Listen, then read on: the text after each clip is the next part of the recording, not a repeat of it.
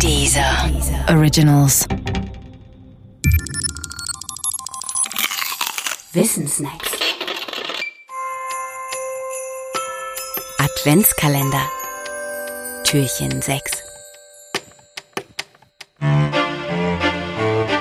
Der Nikolaus und die Diebe. Bereits seit dem Mittelalter gibt es den Brauch, Kinder im Winter zu beschenken. Ursprünglich geschah das aber nicht am Heiligabend, so wie heute, sondern am Tag des Nikolaus, dem Schutzpatron der Kinder. Nikolaus lebte um das Jahr 300 und war Bischof von Myra, einer Stadt in der Türkei. Sein Aufstieg zum Heiligen und Schutzpatron vollzog sich ab dem 6. Jahrhundert. Die Frage, wie genau man denn nun Heiliger und Schutzpatron wurde, ist dabei nicht ganz leicht zu beantworten. Schutzpatron ist schließlich kein Ausbildungsberuf auf einer Karriereleiter. Im Fall von Nikolaus brauchte es ein legendenumranktes Leben, einen Kaiser, der ihm eine Kirche weihte und dort Reliquien aufbewahrte und vielleicht am wichtigsten Menschen, die sein Tun bewunderten und die ihn deshalb in ihren Gebeten um Beistand anriefen. Nikolaus wurde jedenfalls rasend schnell zum Heiligen des Volkes.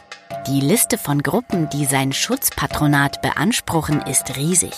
Schneider, Apotheker, Seefahrer und Juristen erbitten seinen Beistand, genau wie Studierende und Liebende. Zum Schutzpatron der Kinder wurde er durch seine Freude am Schenken. Einer Legende zufolge soll er das Vermögen seiner Eltern nach dem Tod an Arme gegeben haben. Auch an Mädchen, denen er damit zu einer Mitgift verhalf. Es heißt, er habe auf diese Weise verhindert, dass die Mädchen in die Prostitution gehen mussten.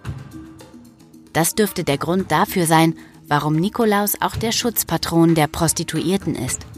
Noch weniger bekannt als sein Patronat für Prostituierte ist sein Patronat für Diebe. Dieses rührt aus einer anderen Legende, in der es heißt, er habe das Geld nicht nach dem Tod seiner Eltern verteilt, sondern vor deren Tod und er habe es ihnen gestohlen ob nun aber selbst Dieb oder nicht. Nikolaus scheint ein Mensch gewesen zu sein, der zu teilen verstand und der seine Beute, wenn die Legende überhaupt stimmt, nicht für seine Zwecke verwendete. Das ehrt ihn. Genau wie Robin Hood und dem heiligen Martin fliegen ihm deshalb die Herzen der Menschen entgegen. Und am 6. Dezember fliegen die Herzen der Kinder natürlich besonders.